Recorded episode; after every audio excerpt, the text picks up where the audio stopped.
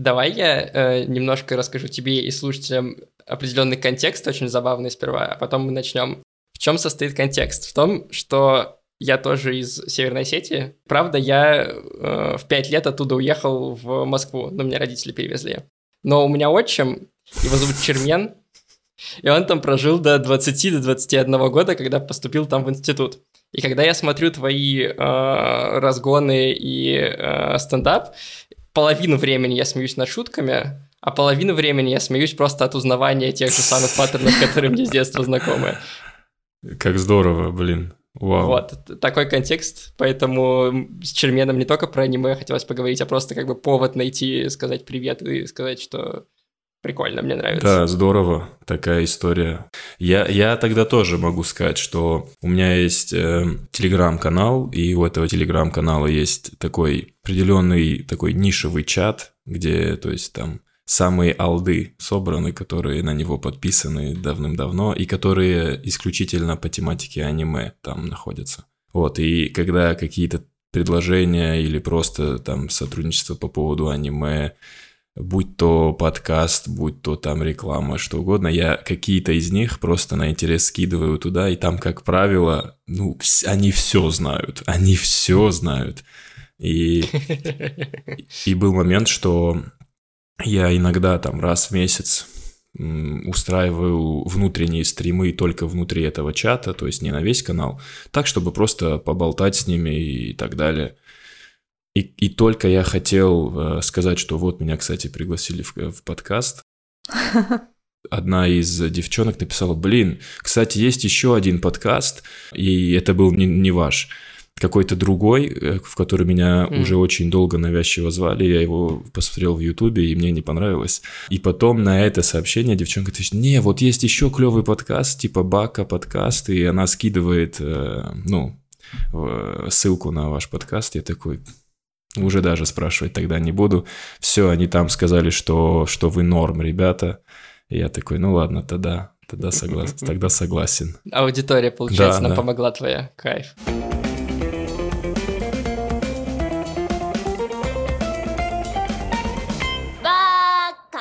Всем привет, меня зовут Эдуард. А меня Ксюша. И вы слушаете подкаст Бака, подкаст о новом и классическом аниме. Сегодня у нас очередной специальный выпуск. В этом сезоне мы зачистили с ними. Это, кажется, уже третий за последний месяц или два. Э, но мы не могли как бы не сделать его, потому что очень хотелось поговорить с Черменом Качмазовым, с человеком, который шутит смешно, который разговаривает с другими людьми о аниме, с теми людьми, с которыми мы, например, не разговариваем, и вообще очень э, классным человеком. А, всем привет, спасибо, что позвали очень приятно. Да, мы сегодня поговорим э, с Черой о том, как вообще восприятие аниме менялось за последнее время, особенно учитывая, э, как бы, что э, Чера, как и я, как мы уже сказали, вначале родился в Северной Осетии. Мы поговорим о том, как Чера придумал подкаст, э, почему он его записывает, э, с кем он его записывает, как он выходит, и э, как шутить об аниме. Самое главное, когда этого нужно делать, когда не стоит этого делать, и можно ли шутить об аниме на широкую аудиторию. Ну, а задача, задача непосильная на первый взгляд, но на первый взгляд, да, но думаю, мы, да, мы справимся. Давай начнем с того, что ты рассказывал, что в школе любил покемонов, точнее, да. собирать наклейки. Не знаю, как ты это узнал, но когда ты рос в Осетии, вообще не было такого, что аниме смотреть стыдно среди подростков и детей? Не знаю, к счастью ли или к сожалению, но такого вообще явления ну, не существовало в моей среде, как аниме. Ну, то есть, тем более для взрослых. Ну, то есть, моя мама, я не, моя мама не разбирает там 3D-графику, аниме, рисовку или там Cartoon Network. Мультики. Тебе нравится?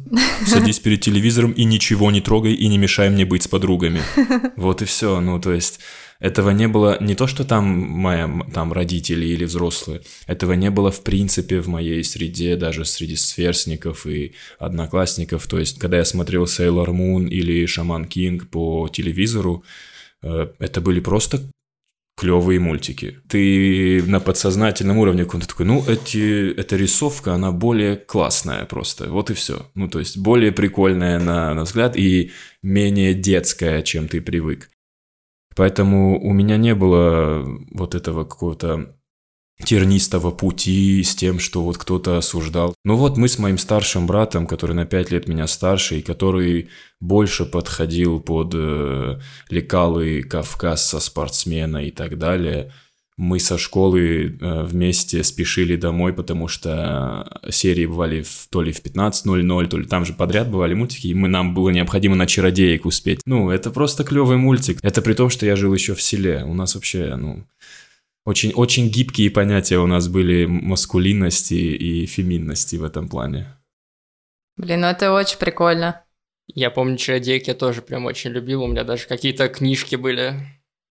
То есть для нас это, я точно помню, что для нас это не был типа девчачий мультик, для нас это был клевый мультик. Нас подкупала именно более качественная рисовка, более качественная анимация и какой-то никакой сюжет – ну и все. Этого достаточно, потому что если сравнивать, что шло помимо таких мультиков, все слишком около детское бывало, поэтому хотя бы маленький намек на более какие-то взрослые темы уже тебе больше интересно.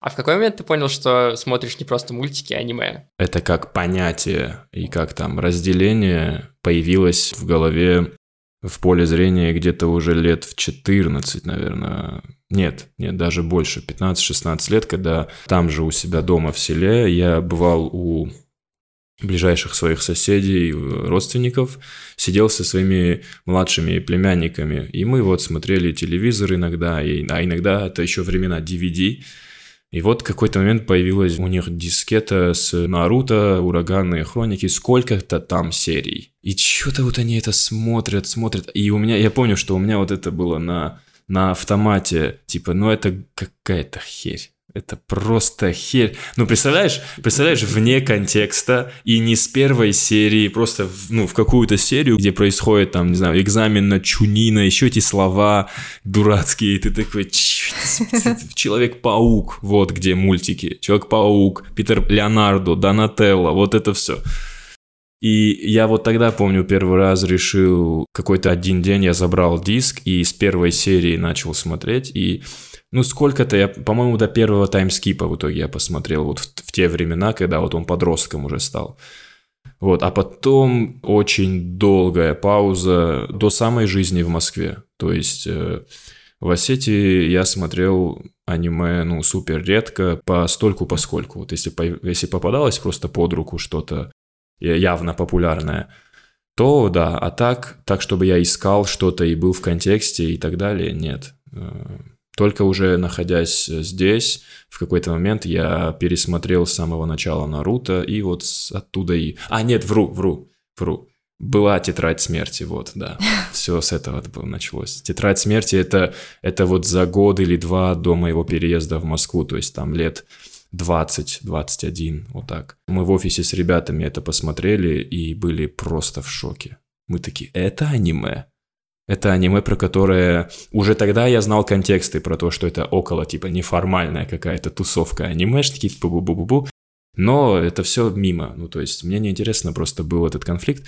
Но контекст я знал и такой, если это аниме, то можете бить меня цепями, господи, я готов за вас драться, розовоголовые ребятки. Вот так тетрадь смерти втянула. Это как, э, знаешь, говорят про Гарри Поттера, что когда люди, типа дети Гарри Поттера читают, они потом такие, о, книжки вообще-то это прикольно может быть. Вот тетрадь смерти тоже такое, типа, о, аниме может Я быть вообще прикольным. это избрал как один из своих универсальных ответов, когда нет настроения вот э, вдаваться там в какие-то мысли, когда тебя просят, а, а вот я хочу начать смотреть ваше, ваше вот это вот аниме. Сейчас э, последние два года из-за нескольких тайтлов вот эти люди, которые всю жизнь такие, они такие, ну, это сейчас модно, видимо, надо это...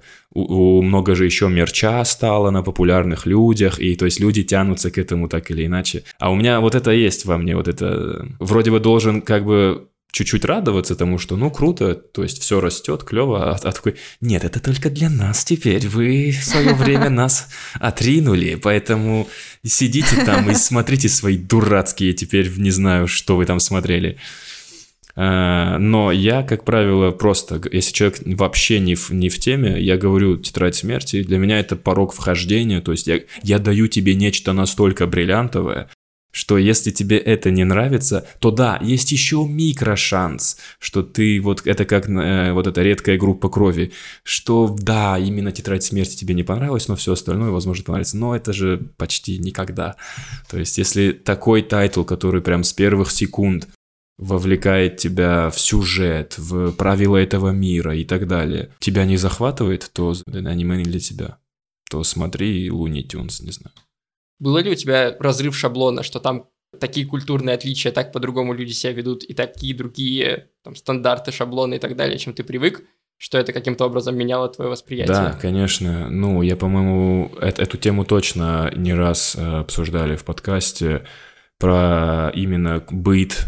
Э, вот когда смотришь какое-либо повседневное аниме, про быт э, школьников, взрослых людей, про то, как у них зарождаются взаимоотношения, особенно отношения между мужчинами и женщинами. И вот это очень странная градация того, что too much, и того, что типа, ну, типа light. То есть э, прикоснуться друг к другу руками, типа, too much, это просто, ну, кровь из носа, это сразу жесть, это, это, ну, это много чего значит. А условно там постоянно искать возможности подглянуть под э, трусики и так далее, это типа ха-ха-ха, это типа забавно и всякое такое. Ну, естественно, это все утрированное и так далее, комедийная составляющая, но в целом потом ты понимаешь, что, ну, это примерно общий быт. Потом ты общаешься уже с людьми, которые там побывали, и действительно, то есть для них какие-то физические контакты между там молодыми мужчинами и женщинами типа невероятно э, такой щепетильный момент. Поэтому да, то есть очень-очень э, сильное разительное отличие от любого другого вида фильмов и сериалов, творчества, то есть там постоянно, постоянный разрыв шаблона по факту до той поры, пока ты не привыкаешь и пока это не становится твоим основным шаблоном. То есть тебе потом странно смотреть какие-то просто там американские или, э, или какие-либо европейские там художественные фильмы, где «Эй, немного ли ты на себя берешь?» Она же даже не представилась. Во-первых, представься сначала сам. Это неуважительно перед соперником, надо представиться. Уже все, шарики за ролики у тебя едут. Да, и ты смотришь фильм и такой, а где внутренний да, монолог? Почему нету наратора, который да, будет да, мне рассказывать, Ты же происходит? вообще не объяснил, что сейчас сделал. Вот, аниме еще тренирует... Вот самое, больш... самый главный навык, который дал мне аниме, это тот, который я сам практиковал по факту с детства э, бессознательно. Это давать шансы. То есть очень трудно, особенно когда ты еще и занимаешься сам творчеством и непосредственно еще увидел процесс создания фильма, процесс создания мультфильма, процесс там озву... ну вот полностью, всю, все производство от постпродакшена до конца.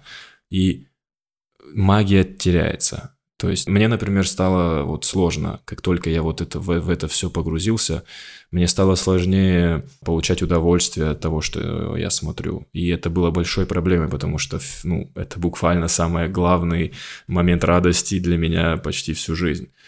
Поэтому я учился давать шансы, учился не топить фильм или сериал э, в, сразу в зачатке и уметь давать вот эти шансы. Я такой, окей, если мне нравится какая-то основная канва, то я готов принять вот эти долгие, условно, внутренние монологи, или я готов принять, что главный герой постоянно плачет или орет, и так далее, потому что я научился убирать это на второстепенные, вообще третьи роли, и вычленять самое главное, то, что меня цепляет в этом аниме условно. То есть о чем можно говорить, если я в 23 году, на 27 году жизни начал смотреть One Piece с первой серии, и сейчас, по-моему, где-то, ну, я смотрю главами, поэтому я не знаю, на какой я серии, но э, ребята говорят, что я примерно где-то на 500 какой-то. А, да, а One Piece, это, если с первых серий начать, это прям... это очень детская э, рисовка и все анимешные клише, которые могут только быть. Вообще. Приходится храбриться вот этими мыслями. Ну, Чер, это, понимаешь, э, там очень сжатые сроки, очень мало денег, и иногда им приходится делать вот эти ужасные задники, повторяющиеся фреймы и так далее, и так далее. Такой, да, да, да, да, да, да, да, конечно, конечно. конечно. Они, они берегут деньги, чтобы сделать в конце крутую битву. Давай перейдем к подкасту. Как ты вообще придумал «Четверг кошмаров»? По-моему, кажется, ты не рассказывал об этом нигде, но, по крайней мере, я не нашел, чтобы ты рассказывал, как вообще к тебе пришла идея это сделать. Для меня, конечно, э, это льстит и громко звучит, как придумал подкаст, ну, придумать говорить об аниме, учитывая сколько подкастов и учитывая, где мы сейчас и, и чем мы занимаемся, не, не сильно сложная задача, как оказалось. Да, наверное, как и все, как, наверное, и вы. Заур, э, с ним бывали подкасты, Заур Дзукаев, э, тоже наш осетинский соплеменник. Так получилось, что в те годы, когда я уже начал смотреть аниме, то есть там вот это буквально первые годы в Москве, и вот в какой-то момент, каким-то образом, но на какое-то время Заур переехал жить к нам, а мы жили большой толпой ребят в квартире. Там постоянно менялся состав, не менялся только я. Я был как вот этот э, отец Уилла Тернера на, на корабле. Я все, я часть команды, часть этой квартиры. Все менялись, клянусь, все. Вот первоначальный состав ушел, и только я один старый там остался. Ну, в общем, в какой-то момент Заур сначала просто был на пожить, но как часто это бывает, остался на подольше. А он как раз-таки наоборот, он еще будучи в Осетии уже был глубоко погружен и в Наруто, и в Блич, и он именно еще и мангу читал. То есть он не только в аниме, он еще и в манге довольно большой послужной список. Типа у меня там, не знаю, три или четыре на данный момент прочтенных каких-то манги, а он прям был супер внутри. Поэтому он в какой-то момент стал для меня вот этим потихоньку путеводителем. Ну, он заметил, что я там что-то смотрю, он такой, ну, если нравится, то вот есть вообще-то, ну, Наруто это, конечно, понятно, но есть Блич, чувак, для более крутых ребят. И Блич для меня прошел. Вот, вот, вот в то время я его одновременно люблю, но и чуть-чуть жалею. Это то время, когда тебе настолько понравилось нечто. И я сейчас говорю не про Блич, а именно про про крутое аниме, про вот этот срез крутого аниме, когда я просто вот как будто бы лавиной спагетти просто в рот, просто еще. И из-за того, что я вот так в захлеб посмотрел кучу, кучу таких э, фундаментальных аниме, я многих из них, ну, я даже вот сняв столько подкастов уже, я потом злился, что вот что не пример, то всегда какие-то одни и те же. То есть отсылаешься либо на Наруто, отсылаешься либо на Стального Алхимика, либо а я а потом, а потом вспоминаешь, да я же кучу всего, всего смотрел, почему я не, ну... Но это стирается из-за того, что ты их смотрел вот, ну, вот так вот, не, не прожевывая условно. А, ну вот, и он подкидывал, потом мы вместе с ним смотрели какие-то аниме. А «Четверг кошмаров» непосредственно идея появилась, когда мы именно вместе с ним начали смотреть. У нас появилась такая мини-традиция, мини-хобби – вместе случайно тыкать какое-нибудь аниме на произвол, ну, то есть на повезет. И именно так мы посмотрели первый сезон «Клинок, рассекающий демонов», точнее, первую серию. Вот висела, по-моему, по-моему, одна или две серии, и мы просто у него в комнате там бахнули первую, и мы такие, чего? Что-то интересное.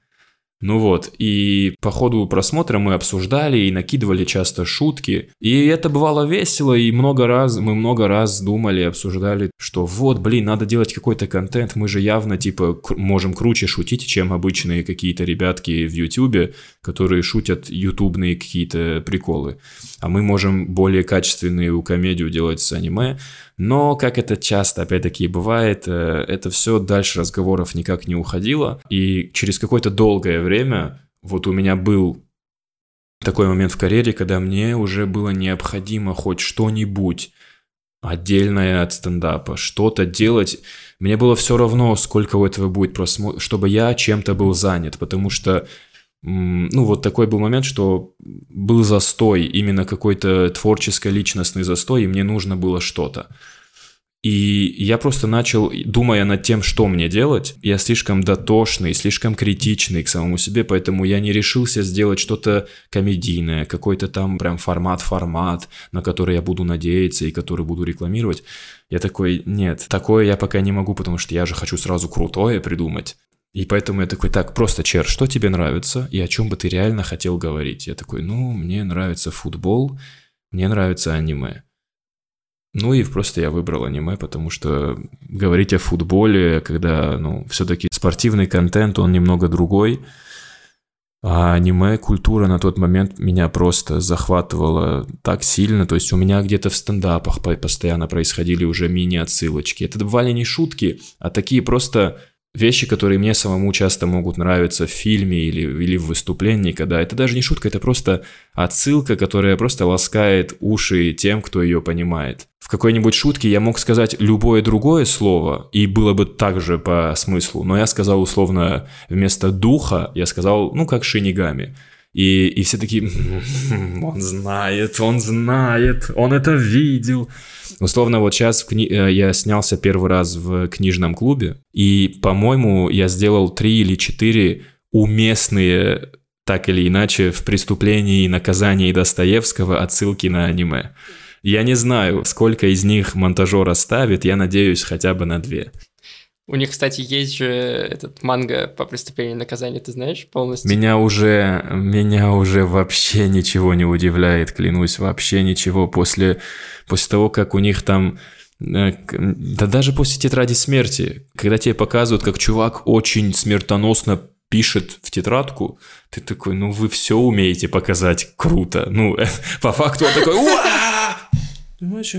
Так, а в этом имени А или О? Через О, да, через О ты Ну, они все умеют сделать. А как ты выбирал, кого звать в выпуске? Что обсуждать? О, да, из-за того, что э, понятно, то есть моя аудитория изначально это только те, кто знает меня как стендап-комика, и я понимал, что, ну, если кто-то и будет тыкать на эти видосы, на моем, тем более, нулевом канале, то это при первую очередь какие-то э, люди из комедии.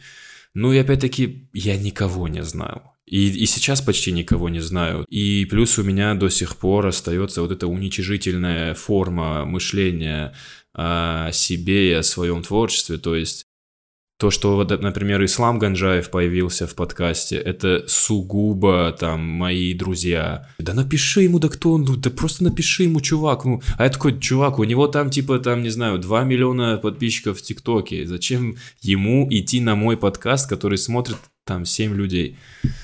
И в итоге я ему просто вот там написал, ну и вот остальное уже история. И так с каждым более-менее незнакомым мне, но типа, типа известным. Ну там у меня до сих пор есть уже трижды устная договоренность с Кшиштовским, который просто, ну, мы никак не можем словиться, потому что то он не в стране, то он там не в городе и так далее.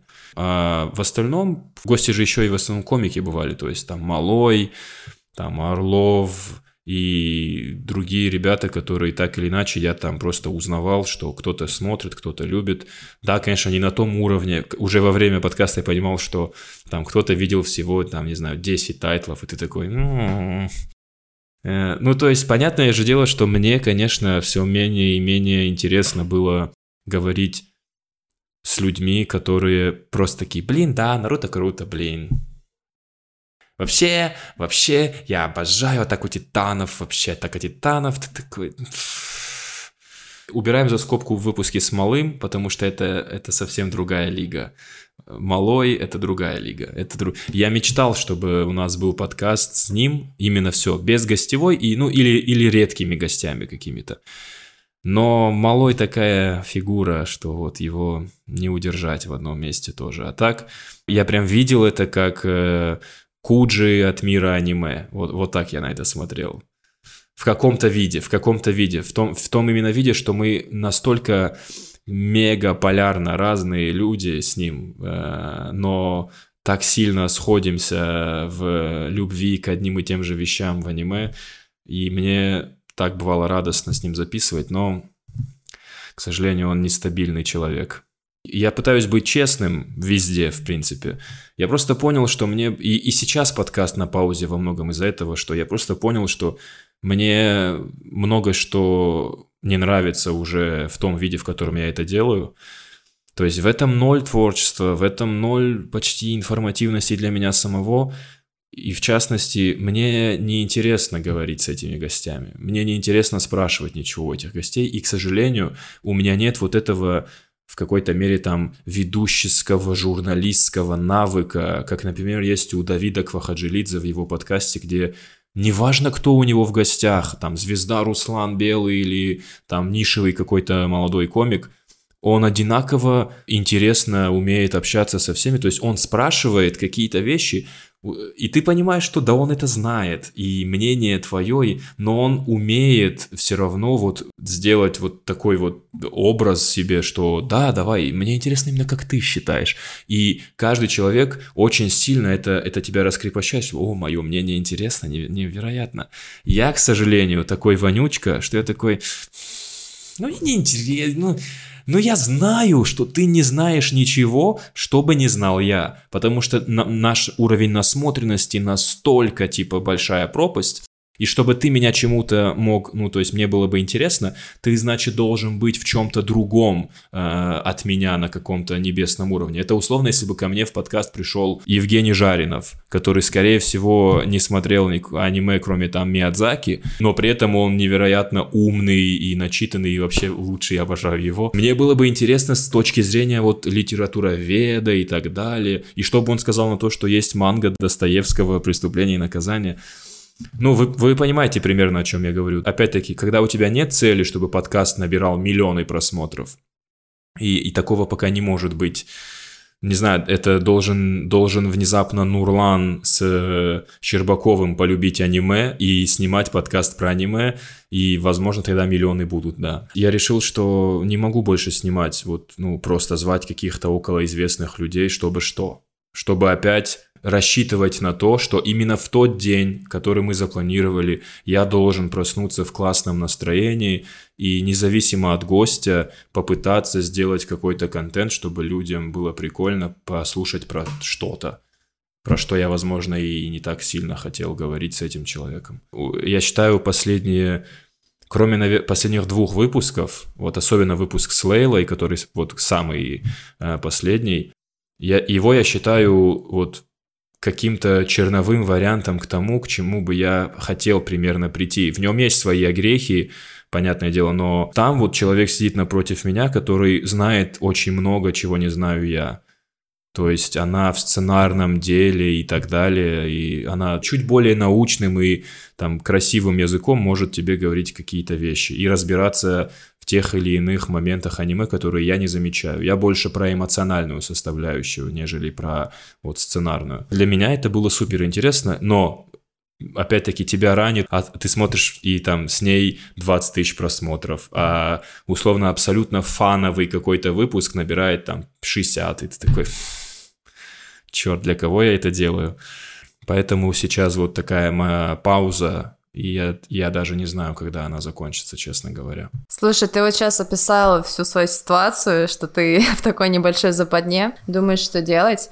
А у тебя не было ситуации, когда ты прям уговаривал кого-то прийти к тебе на подкаст, он приходил, и в итоге тебе прям вообще не нравилось, что вы записали, сплошное разочарование. У меня не было ситуации, что я кого-то уговаривал. Мне вообще написать кому-то, пригласить, если это не мой знакомый или приятель, очень сложно. А еще и уговаривать, ну, во мне вот в эти моменты почему-то неуместно просыпается мой нагирец, мой кавказский вот этот э, воин внутри. Я такой, я буду ему писать, сколько раз я ему один раз написал, давай. Но если серьезно, то то нет, я никого не уговаривал, но скажу, что у меня было вот как, были невероятные ожидания и радость от того, что, допустим, некто придет к тебе на подкаст, некто приходил, а ты такой пустышка. Ты уже рассказывал, что тебе нравится, когда вот пробрасывают шутки, даже не шутки, а такие типа отсылки в э, комедии, как у тебя вот в последнем твоем сольном стендапе было когда такой, типа, нагрузка на Боба в 80%, Уровень Как бы срыва шутку- моба. Да, да, да, никто особо, но я такой, да, да, я, я знаю, что это. А как ты вообще встраиваешь аниме-шутки в стендап? Сколько из этого импровизация на месте, или у тебя все это расписано? Бывает ли такое, что ты придумал классную шутку про аниме и такой, не, я вырежу, никто не поймет. Нет, нет, никогда ничего такого нет. Если я придумал классную шутку про аниме, она точно будет... э, Понятное дело, что она не будет звучать каждый день на моих выступлениях. Уже такой супер рабочий внутренний мир стендапа — это какое-то количество проверочных выступлений, где условно зритель сидит и чаще всего ли платит какую-то номинальную сумму, либо ничего не платит за выступления, типа открытые микрофоны, проверочные концерты. Там ты можешь позволять себе вообще все, что угодно. Но какая-то уже основная масса выступлений это так или иначе какие-то шоу, либо где ты с комиками, либо там ты сольно выступаешь, либо еще что-то, но уже это все-таки концертные какие-то программы. И, конечно, я не буду включать прям постоянно такие вещи в, в свой материал, но если как, какой-то просто словесный прикольный оборот или отсылочка уместная, и я знаю, что те, кто шарят, э, и это будет прикольно, и самое главное, не помешает повествованию моего выступления, я просто это записываю, чтобы это не потерялось, не забылось, и когда уместно, оно свое время найдет. Однозначно.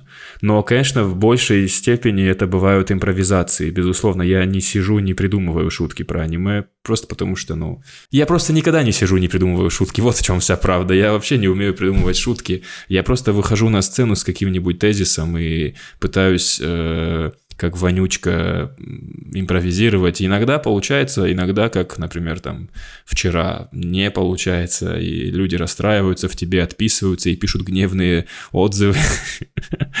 Мне нравится, когда человек тебя узнал там вчера из-за какого-нибудь одного видео с тобой, поспешил на твое выступление бесплатное на открытом микрофоне и ждет, что ты будешь невероятным э, в этот день, а я пришел с лютой, сырой, такой вообще просто ужасно. Ну, то есть неподготовлено максимально, и люди такие... «М, а мы думали, ты всегда вот это, когда смешно бывает, вот это, когда мне... Я такой, нет, ребят, чаще всего я страдаю здесь на сцене, чтобы уже потом другие люди за деньги кайфовали, а вы тут просто со мной. Это ремесленное, понимаете, это ремесленный движ. Поэтому да, чаще всего это импровизации, ничего не убираю, как только есть возможность э, уместно что-то включить, вот как с книжным клубом, то есть у меня не было никакой цели этого делать, но пришло в голову, стрельнул, там смешно, класс, не смешно, но прикольно, класс, вырежут, ну окей, типа, всегда же есть момент, что это могут вырезать. Там точно была отсылка на, на тетрадь смерти в контексте «тварь я дрожащая» или «право имею», что, ну, по факту вполне, да. начало, ну реально мысли Раскольникова, это те же самые мысли Ягами, когда он такой, ну она же типа плохая, она же была типа ужасным человеком, я же убиваю плохих людей только. Ну вот, пожалуйста, вам прямые отсылки к тетради смерти и Достоевскому. Слушай, а как тебе вообще э, юмор в аниме? То есть ты как-то можешь взять вот этот аниме-юмор и использовать его в своем стендапе? Вообще, как ты к этому относишься?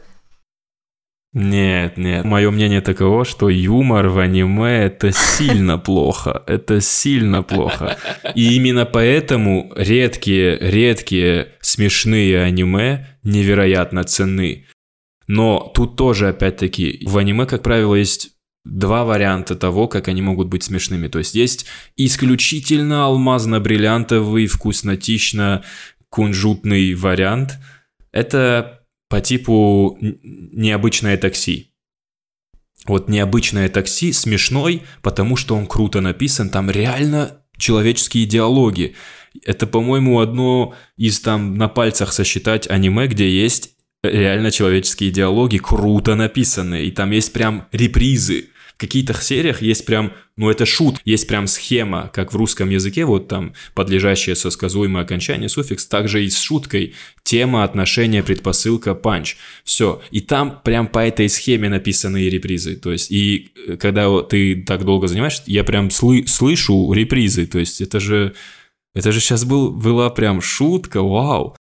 Но, естественно, подавляющее количество комедийности э, составляет больше атмосфера и наполнение, то есть общий флер в конкретном аниме. То есть вот по факту госпожа Кагуэ, вот казалось бы, все те же приемы, которые присутствуют во многих других аниме, все те же утрированные реакции и так далее, но в этом сюжете они так правильно соотнесены в этих персонажах, так правильно прописаны, что именно в этом аниме это кажется веселым и забавным. Вот это аниме — это отражение фильмов типа «Голая правда» с Джерардом Батлером и все вот эти фильмы нулевых, типа, знаешь, «Секс по дружбе», вот эти все фильмы, лайтовые э, комедии, где мужчина, женщина, и они изначально, то есть, неправильного мнения друг о друге. Например, для меня одним из, одним из сильно смешных аниме является Slam Dunk. Я Slam Dunk досмотрел и вообще продол- продолжил смотреть после первой серии только потому, что там было сильно смешно. Вот, ну, опять-таки, как какую-то комедию необходимо именно прочувствовать. То есть, если ты не на той волне, это просто, это не значит, что это не смешно или ты не понимаешь. Просто это не на твоей волне. Это как вот э, фильмы Уэса Андерсона для некоторых людей вообще не пон... ну какая-то детская херня. А для меня это, помимо того, что это красиво и так далее, это сильно смешно. Вот мне его юмор не первослойный, то есть он именно атмосферный. Ты должен быть в контексте сильно, чтобы понимать, почему Королевство полной луны это сильно весело, сильно смешно.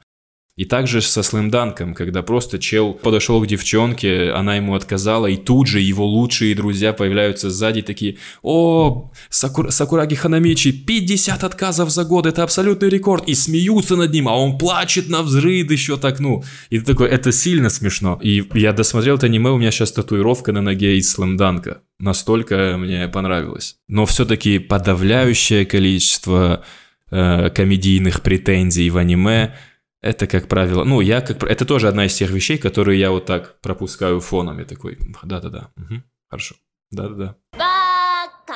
О, наконец-то я в контексте могу кому-то впервые задать вопрос топ-5. Нет, давайте, ладно, чтобы не было тяжко вам. Топ-3 ваших аниме. Хорошо, я могу сразу сказать. Торадора, Ветер крепчает, э, Миядзаки, который последний его фильм. Лагерь на свежем воздухе. Сони Бой.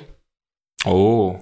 Ну так, чисто по, по влиянию на человека Наруто, наверное. Ну просто потому, что я с него начал. Сдался. Да, сдался к концу. Ну здорово, Сони Бой, я его не досмотрел, надо тоже досмотреть. Он странный, но мне нравится вот эта его странность и непонятность абсолютная. Так, Ксюша. У меня это Триган, Стальной алхимик, потом Агент времени мне понравилось. Агент времени, да. И что-то еще было. Я люблю очень Баракамон. Мы недавно обсуждали. Каллиграф, которого куда-то да, от, отослали да, из-за да, того, да, что он что-то... Да, угу. да, да, знаю, знаю, знаю, знаю.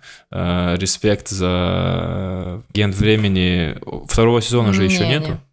Не. Да, какая концовка, да? Там просто зубодробительная концовка невероятная. А, есть ощущение, что вот уже сейчас можно по списку любимых аниме делать большие выводы, чем по списку любимой музыки или любимых фильмов. У меня прям четкая картина жизни э, Эда. То есть у Ксюши более такой размытый список, все равно там Триган присутствует, то есть и агенты времени, ну какой-то более-менее но а у Эда прям направление это Тора Дора, летнее время, вот это и ветер крепчает. Все понятно, Эд, все ясно. Я, я могу даже сказать, какого цвета на тебе шлепки, по-моему, прям. Все, новые распределения людей в мире по тому, какое аниме они смотрели. Да, да. Пора выпустить брошюру, пока никто не опередил. Типа, чтобы люди как на гороскоп это ориентировались. Типа, блин, у него в списке любимых есть э, Бакуман. Блин, он точно любит долго сидеть дома и рисовать. Нет, он мне не подходит. Надо, чтобы в списке любимых был волейбол какой-нибудь. Черт, он смотрит САУ, значит, он задрот. Да, про любимые аниме тебя уже кучу раз спрашивали, поэтому я тебе по-другому задам эти вопросы сейчас. Э, у меня есть два Слава вопроса Богу. про списки. Да, я по-другому их сформулирую. Вот ты уже сказал, что у тебя есть универсальные типа аниме, которые посоветуют «Тетрадь смерти». А вот если бы был сейчас, представь себе, есть какой-то мальчик осетинский, сидит в Моздоке или в Владикавказе, у тебя есть шанс сказать ему, вот эти три аниме посмотри, для того, чтобы он либо чему-то научился, либо втянулся в аниме, какие три ты ему дашь? А, Сага о Винланде.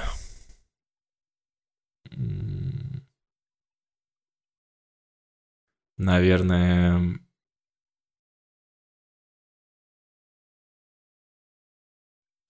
ну пускай будет э, Мира из будущего. И он мальчик, да, он маленький еще. Мальчик, да. Ну, в смысле, ну, не знаю, да. ты, можешь, ты можешь ему сказать, что вот ты в 5 посмотри это, а в 16 вот это. Ну, то, ну пускай остается сага о Винланде, Мира из будущего и Perfect Blue пускай будет. У, а почему Perfect Blue? Мне кажется, такие произведения, как Perfect Blue, очень важно с точки зрения как раз тоже разрыва шаблонов, чтобы показать человеку, насколько широка и глубока эта культура, насколько абсолютно стереотипно отношение и мышление людей насчет японской э, анимации, режиссеров и сценаристов, как минимум из-за этого. Perfect Blue никого еще из всех, кого я знаю, и кому бы я это не советовал, не оставил равнодушным ни одного э, зазнавшегося уродца, который там считает, что Кристофер Нолан а, снял начало. А. а потом ты ему показываешь, типа, Кристофер Нолан кое-что, кое-откуда позаимствовал. Это знаковые произведения. Опять-таки, я вот тоже по, по своей какой-то не знаю, зажатости, глупости, а, обходил их стороной, считая, что это типа настолько понят пласт, что, ну, то есть, что будет мавитон или мейнстрим говорит, говорить об этом, условно, в подкасте, или, а сам при этом, что не выпуск, то, ну, и вот как в Клинке Рачка, ну, или вот как в Наруто, да, как в, да, или как в Клинке, или как в Клинке, или как в Наруто. Так что, да, пускай будет Perfect Blue, Сага о Винланде и Мира из будущего. Я думаю, это три составляющие, и в этих трех аниме есть абсолютно разные, но супер важные и не всегда очевидные в жизни э, мысли, которые было бы полезно мальчику в Моздоке или в Владикавказе познать. Войну не нужно оружие, да. Да, да, кстати, из саги о Винладе у меня тоже Вау. есть татуировка. Слушай, давай последний вопрос задам. Я опять про юмор. Назови, пожалуйста, топ-3 смешных аниме.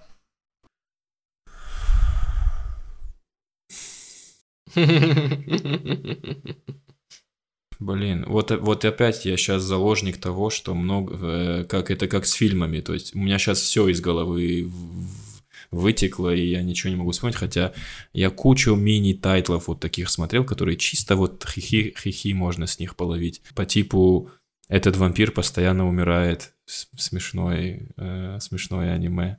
Анидзука, конечно же, смешной. Мне вообще очень много вот таких алдо, алдового аниме, которое современному зрителю кажется по понятным причинам, то есть э, лекалы того времени не совсем встраиваются в современную повестку и так далее, но опять-таки, если ты взрослый человек, ты можешь вот как раз-таки все эти моменты разграничивать. И у меня даже был вот конфликт, когда я ну, посоветовал Анидзуку, я был очень сильно я им впечатлен, что он такой веселый, хотя такой уже довольно, типа, возрастной. И девушка сказала мне, что она выключила на моменте в первой же серии, когда в автобусе кто-то смотрел девочке под юбку и что-то такое, кто-то ущипнул. Ну, вот там, по-моему, с этого начинается, я такой, ну, ты не понимаешь, это не про... Нет. А она сразу там, это вообще, типа, харасмент и сексизм, и все вот эти слова сразу появились. Я такой, это аниме какого-то там года. И оно отражает повестку того времени, и оно его высмеивает, оно не согласно с ним. Ну неужели... Ну, в общем... Во многом часто Бакуман меня смешил. Э, та же Кагуя смешная. У меня, кстати, была история с тем, чтобы, э, ну, типа, принять то, как работает аниме и как оно рассказывает какие-то истории. Я очень люблю романтические аниме, но там одни и те же паттерны всегда. Например, там пляжная серия почти всегда есть. Вот, и э, в какой-то момент я понял, что я устал от пляжных серий, я такой, мне нужно сделать эпизод подкаста, где я разбираю историю пляжных серий, откуда они взялись, почему они такие, как они работают, какие они бывают. И типа я сделал такой эпизод, который рассказывает, откуда же, блин, пляжные серии взялись, почему они везде есть. И мне полегчало. Я такой, да, они есть везде, вот поэтому они есть. И теперь я могу их смотреть спокойно. Твое любимое романтическое аниме. Торадора и Хремия. Угу. То есть даже и ничего из Макота Синкая не входит в, Мгм. в топ твоих Мгм. романтических. Мгм. Извращенец.